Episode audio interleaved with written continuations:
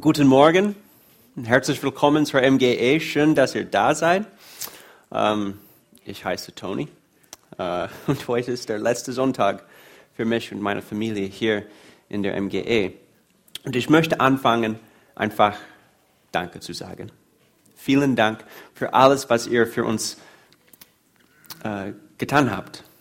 Die letzten 27 Monate gehörten zu den Besten in unserem Leben, ganzen Leben. Gott hat uns so sehr gesegnet und ihr habt uns so sehr gesegnet. Und, und wir haben gesehen, dass Gott große Dinge tut. Große Dinge. Menschen wurden gerettet und haben sich taufen lassen. taufen lassen. Die Gemeinde ist gewachsen und die Gemeinde wächst noch. Als MGE Peine machen wir einen Unterschied in dieser Welt. Das freut mich so sehr und das ist so wegen der harten Arbeit von euch und auch letztlich wegen Gott. Und wir sind so dankbar, so dankbar, dass wir ein Teil von allem sein konnten, was Gott hier in der MGE gemacht hat. Wir danken Gott und wir danken euch. So, danke. Danke, dass ihr einen Platz für uns in der MGE gemacht habt. Danke, Danke, dass ihr so nett wart, obwohl wir am Anfang kein deutsches Wort sprechen konnten. Danke, dass ihr so barmherzig wart, auch wenn wir Fehler gemacht haben und die deutsche Kultur nicht immer verstanden haben. Und danke, dass ihr so ermutigend wart und seid immer noch. Wir werden uns an euch für immer und ewig erinnern und wir hoffen, dass wir Peine bald wieder besuchen können. Und wir wissen, wir wissen, dass Gott noch große Pläne für Peine hat.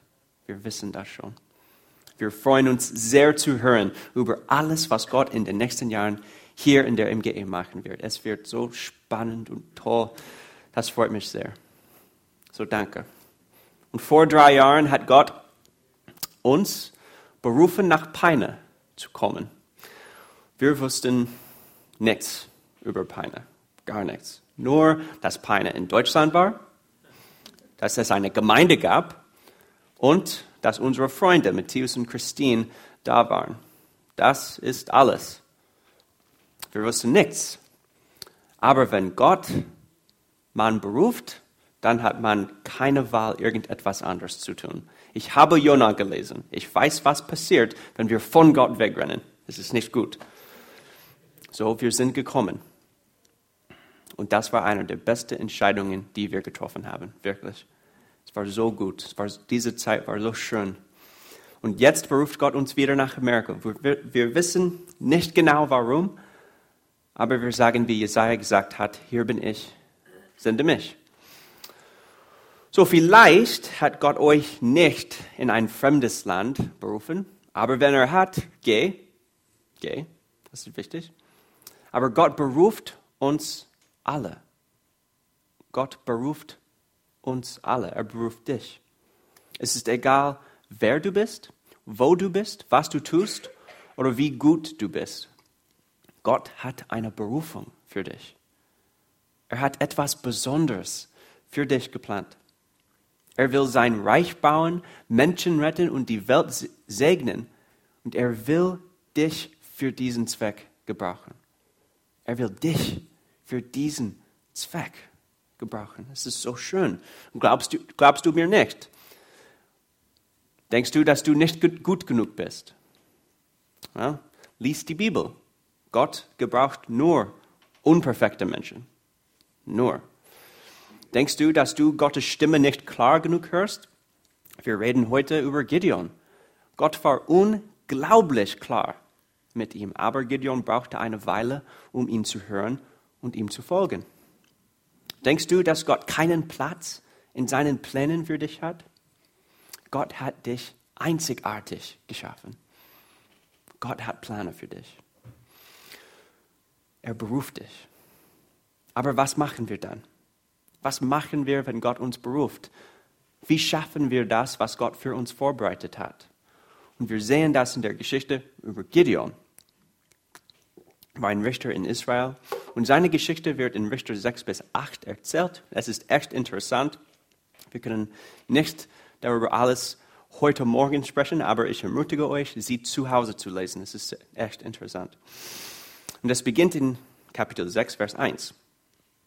Wieder taten die Israeliten Böses in den Augen des Herrn, und der Herr lieferte sie für sieben Jahre den Midianitern aus.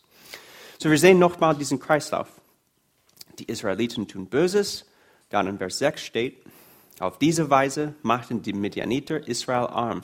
Da schrien die Israeliten zum Herrn um Hilfe. Die Israeliten haben gesündigt, deswegen sind die in der Klemme und sie brauchen Hilfe. Sie brauchen Gott. So sie schreien zu Gott. Und Gott hat sie gehört. Vers 7. Als sie wegen Midian zum Herrn um Hilfe schrien, schickte der Herr den Israeliten einen Propheten. So, wir haben diesen Kreislauf in den letzten zwei Wochen gesehen. Wir sehen das auch heute und wir werden das in den nächsten Wochen sehen. Und vielleicht denken wir, die Israeliten waren so dumm, so dumm. Aber wir tun das Gleiche. Wir tun Böses. Wir sind in der Klemme. Wir brauchen einen Richter. Wir brauchen einen Retter. Und damals für die Israeliten kam Gideon. Und wir lesen seine Berufung von Vers 11 in Kapitel 6. Dann kam der Engel des Herrn und setzte sich, sich unter die geweihte Eiche bei Ophrah. Sie gehörte Joasch aus der Sippe Abiezer. Ich werde Abi von jetzt an sagen. Ist einfacher. Gideon, der Sohn von Joasch, drosch gerade Weizen unten in der Kälte, um es vor den Midianitern in Sicherheit zu bringen.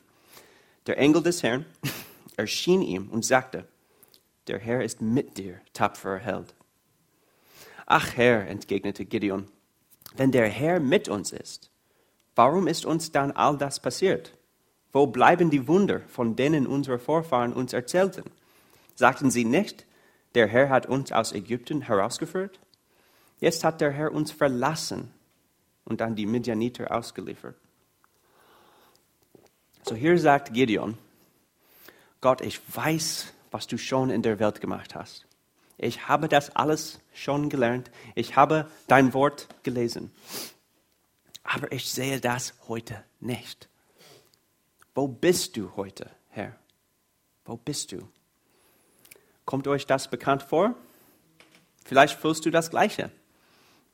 Du weißt schon, was in der Bibel steht. Du weißt, was Gott in der Bibel getan hat.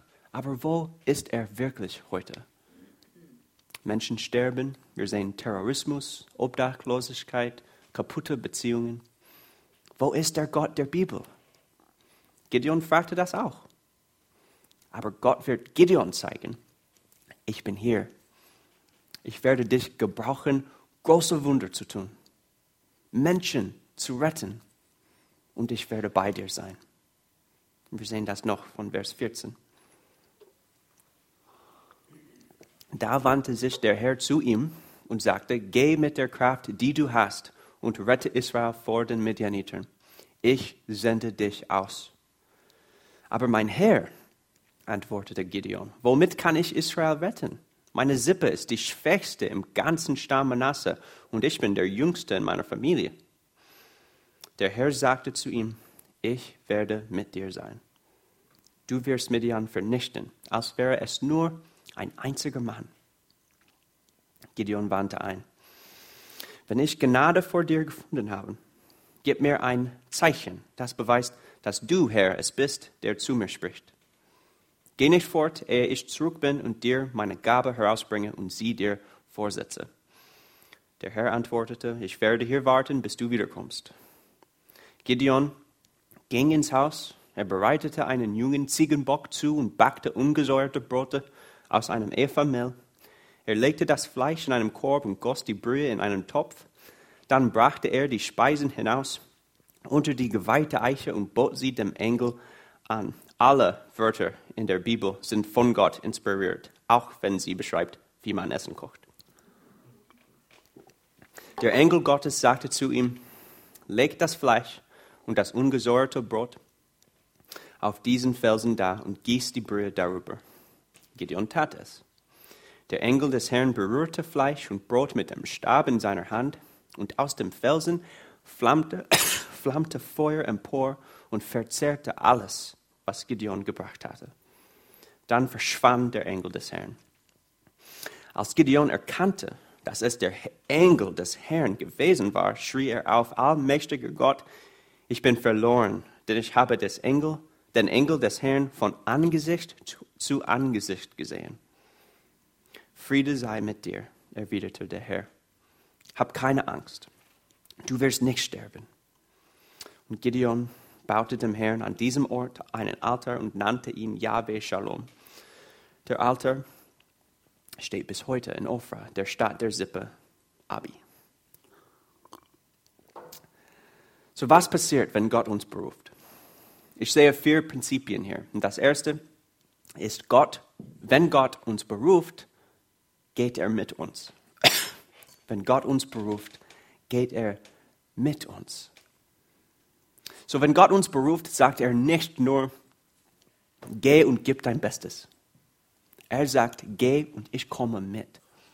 Ich komme mit dir. Wir sehen das in dieser Geschichte über Gideon. Von Vers 16. Der Herr sagte zu ihm, ich werde mit dir sein. Das sagt, sagt er auch zu uns, zu euch. Wenn Gott dich beruft, in der Gemeinde zu dienen zum Beispiel, geht er mit dir. Wenn Gott dich beruft, deinen Job zu wechseln, geht er mit dir. Wenn Gott dich beruft, mit deinen Freunden über Jesus zu sprechen, geht er mit dir. Egal wofür Gott dich berufen hat, er geht mit dir. Jedes Mal. Und das ist Gott. Zu Mose sagte Gott in 2. Mose 3, ich werde mit dir sein. Zu Israel durch Jesaja sagte Gott, fürchte dich nicht, denn ich bin bei dir.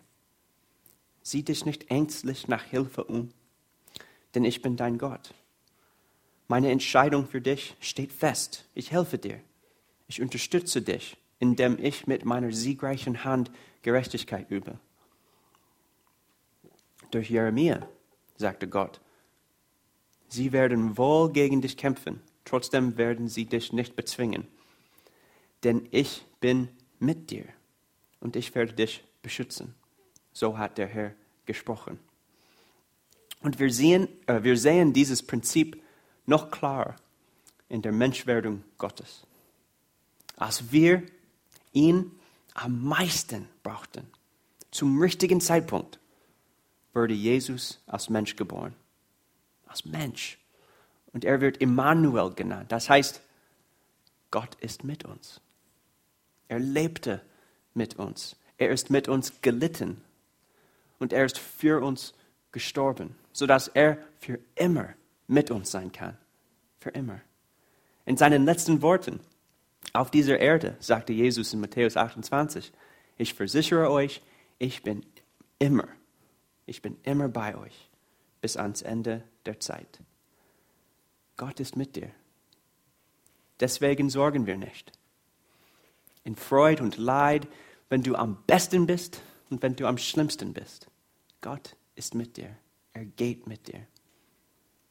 Das Zweite, wenn Gott uns beruft, baut er unseren Glauben auf. Wenn Gott uns beruft, baut er unseren Glauben auf. So, wenn wir an Glauben denken, dann denken wir an Menschen, die gerade geglaubt haben. Gerade. So zum Beispiel Jesaja. Jesaja sagte: Hier bin ich, sende mich sofort. Wir denken an Maria. Maria hat das Magnificat gesungen, ihr großes Loblied und einer der schönsten Lieder in der ganzen Geschichte, nach der Nachricht von dem Engel Gabriel, dass sie Jesus bekommen wird. Sie sagten, gelobt sei der Herr. Wie freue ich mich an Gott, meinem Retter. Wir sind oft nicht so voll mit Glauben. Manchmal wissen wir die Wahrheit.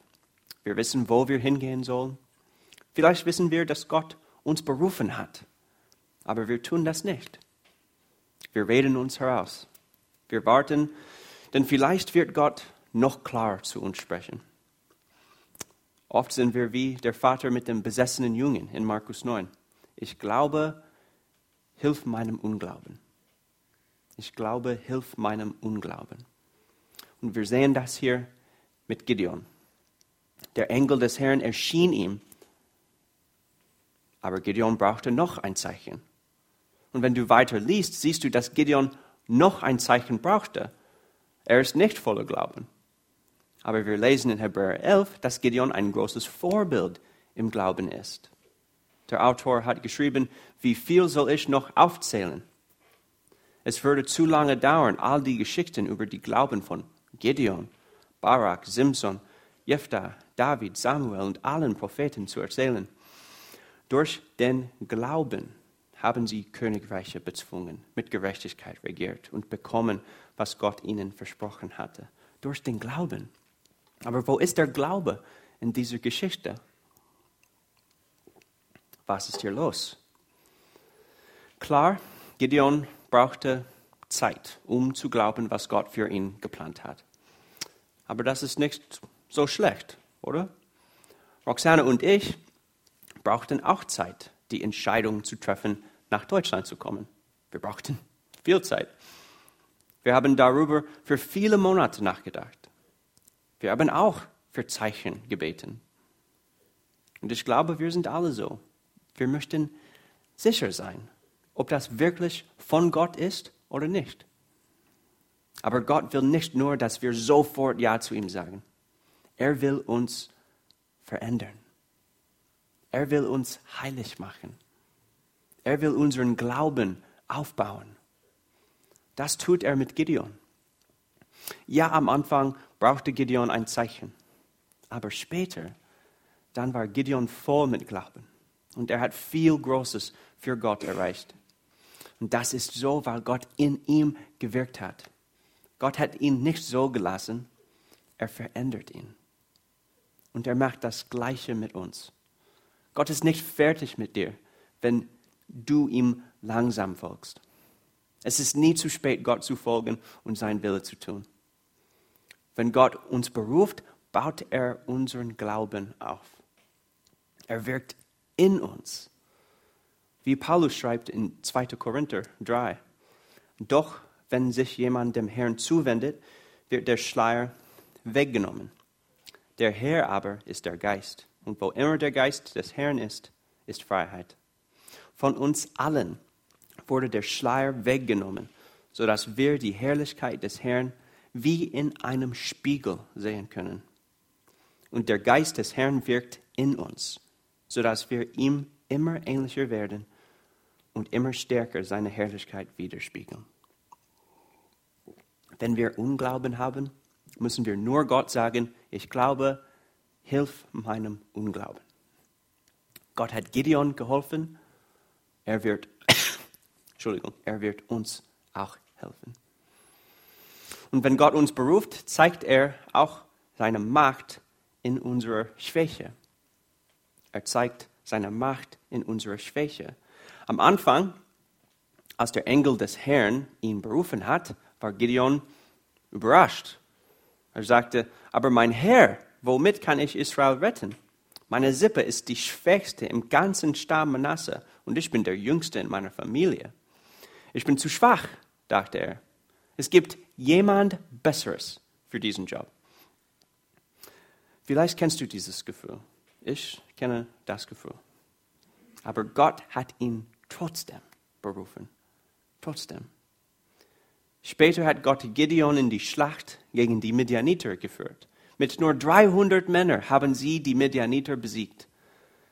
Obwohl er viel weniger Leute hatte, hat Gideon Israel gerettet. Gideon war ein guter Richter. Und was ist die Bedeutung dieser Begebenheit? Gott zeigt seine Macht in unserer Schwäche. Zeigt seine Macht in unserer Schwäche. Gideon sagte, dass er zu schwach war. Gott hat ihn trotzdem gebraucht. David war der jüngste Sohn seiner Familie, nur ein Musiker und hat die Schafe gehütet. Aber Gott hat ihn zum König gemacht. Petrus und Johannes waren Fischer. Simon war ein Kämpfer gegen Rom und Matthäus war ein Steuereinnehmer. Doch hat Gott sie als Jüngern berufen. Gott beruft nicht die Leute, die die Welt berufen würde. wie der Herr zu Samuel gesagt hat, als er David berufen hat. Lass dich nicht von seinem Äußeren oder seiner Größe blenden. Ich habe ihn nicht erwählt. Der Herr entscheidet nicht nach den Maßstäben der Menschen. Der Mensch urteilt nach dem, was er sieht, doch der Herr sieht ins Herz. Gott hat uns sogar gerettet. Nicht durch einen mächtigen Krieger, wie die Israeliten es erwartet haben. Er hat uns gerettet nicht durch einen König oder Kaiser. Er hat uns gerettet durch einen Mann, Jesus. Und er hat nicht gegen die Welt gekämpft. Er hat den Sieg gewonnen, als er für uns gestorben ist, als er für uns am Kreuz gegangen ist. Wir sehen Gottes Macht, seine wunderbare Kraft nicht in Königreiche oder Armeen. Wir sehen seine Macht am Kreuz. Wir sehen seine Macht in der Schwäche. Und deswegen bist du nicht zu schwach, damit Gott dich gebrauchen kann. Genau genommen beruft Gott nur schwache Leute. Nur. Er beruft dich. Und er will die Welt durch dich segnen. Und Gideon war ein guter Richter. Er hat Israel gerettet und Israel hatte 40 Jahre lang Frieden, solange Gideon lebte. Aber er war kein perfekter Richter. Bevor er gestorben ist, hat Gideon die Israeliten um viele goldene Ringe gebeten. Und in Richter 8, Vers 27 steht, Gideon machte ein heiliges Ephod aus dem Gold und stellte es in seiner Heimatstadt Ophrah auf. Sämtliche Israeliten trieben dort Abgötterei, indem sie das Ephod anbeteten. Und es wurde Gideon und seiner Familie zum Verhängnis. Und wir lesen die Konsequenzen von Verse 33 bis 35. Sobald Gideon tot war, trieben die Israeliten wieder Abgötterei mit den Baalen und machten den Baal Berit zu ihrem Gott. Sie vergaßen den Herrn, ihren Gott, der sie vor allen Feinden ringsherum gerettet hatte. Und auch der Familie von Jerubbaal, das ist Gideon, hielten sie nicht die Treue, obwohl er so viel Gutes für Israel getan hatte. Gideon hat Israel gerettet, aber seine Rettung war nicht vollkommen. Sie war befristet. Und nach seinem Tod hat Israel das alles verloren. Sie hatten keinen Frieden mehr. Und der Kreislauf beginnt wieder. Wie brechen wir durch diesen Kreislauf von Sünde und Tod? Es ist nicht durch Richter wie Gideon. Und obwohl es in Richter 21, 25 steht, damals hatte Israel noch keinen König, deshalb tat jeder, was er für richtig hielt. Das ist der äh, Schlüsselvers von Richter. Doch brechen wir durch diesen Kreislauf nicht durch Könige. Obwohl Richter wie Gideon und Könige wie David so gut waren und so viel für Gott erreicht haben, sie haben den vollkommenen Frieden nicht erreicht. Wie brechen wir das? Wie brechen wir durch? Wir lesen das in Hebräer 11. Wir sehen, es, steht, an all diesen Menschen hatte Gott wegen ihres Glaubens Freude, doch keiner von ihnen empfing das, was Gott versprochen hatte. Denn Gott hatte weit Besseres für uns vorgesehen. Deshalb können sie erst mit uns gemeinsam das Ziel erreichen. Wir brauchen einen höheren Richter. Wir brauchen einen höheren König. Wir brauchen etwas Besseres. Wir brauchen Jesus. Wenn Gott uns beruft, erreicht er seinen Wille durch Jesus. Letztlich durch Jesus. Wenn Gott uns beruft, beruft er uns nicht, das alles allein zu schaffen. Er sagt nicht, tu da, nur tu das und jenes. Er tut das mit uns, aber mehr, er geht vor uns. Er tut das für uns und er kümmert sich darum nach uns. Ein Christ zu sein bedeutet nicht nur unser Bestes zu geben, Gottes Gesetz zu folgen. Gottes Berufung zu tun bedeutet nicht nur härter zu arbeiten, um das Ziel zu erreichen. Wir haben einen Retter, der das alles schon für uns getan hat. Jesus hat schon das Leben gelebt, das wir leben sollten, so dass wir seine Gnade bekommen können. Jesus hat schon den Tod besiegt, so dass wir seine Berufung leben können. Ein Christ zu sein bedeutet nicht, dass wir irgendwie leben können, weil wir Gottes Gnade bekommen haben. Unsere Motivation ist unterschiedlich. Wir tun gute Werke, weil wir Gott und Menschen lieben. Wir folgen Gott, weil wir so dankbar sind für alles, was er für uns getan hat. Wir tun seine Berufung für uns, weil Gottes Pläne jetzt unsere Pläne sind. Wir brauchen Jesus. Ohne Jesus sind wir wie Gideon. Vielleicht bringen wir große Leistungen und erreichen unsere Ziele, aber nach dem Tod wird alles verloren. Aber Gott hat etwas weit Besseres für uns vorgesehen. Durch Jesus vollbringen wir große Leistungen und erreichen Gottes Ziele, aber sie sind nicht befristet. Sie sind für immer und ewig. Gott hat einen Plan für dich. Gott hat dich berufen, damit du die Welt segnen kannst. Gott hat dich berufen, damit du einen Unterschied in dieser Welt machen kannst. Folge seiner Berufung durch die Gnade Jesu. Und wenn du überhaupt keine Ahnung hast, was deine Berufung ist, einfach tu etwas, tu irgendetwas. Und Gott wird dich gebrauchen. Lasst uns beten.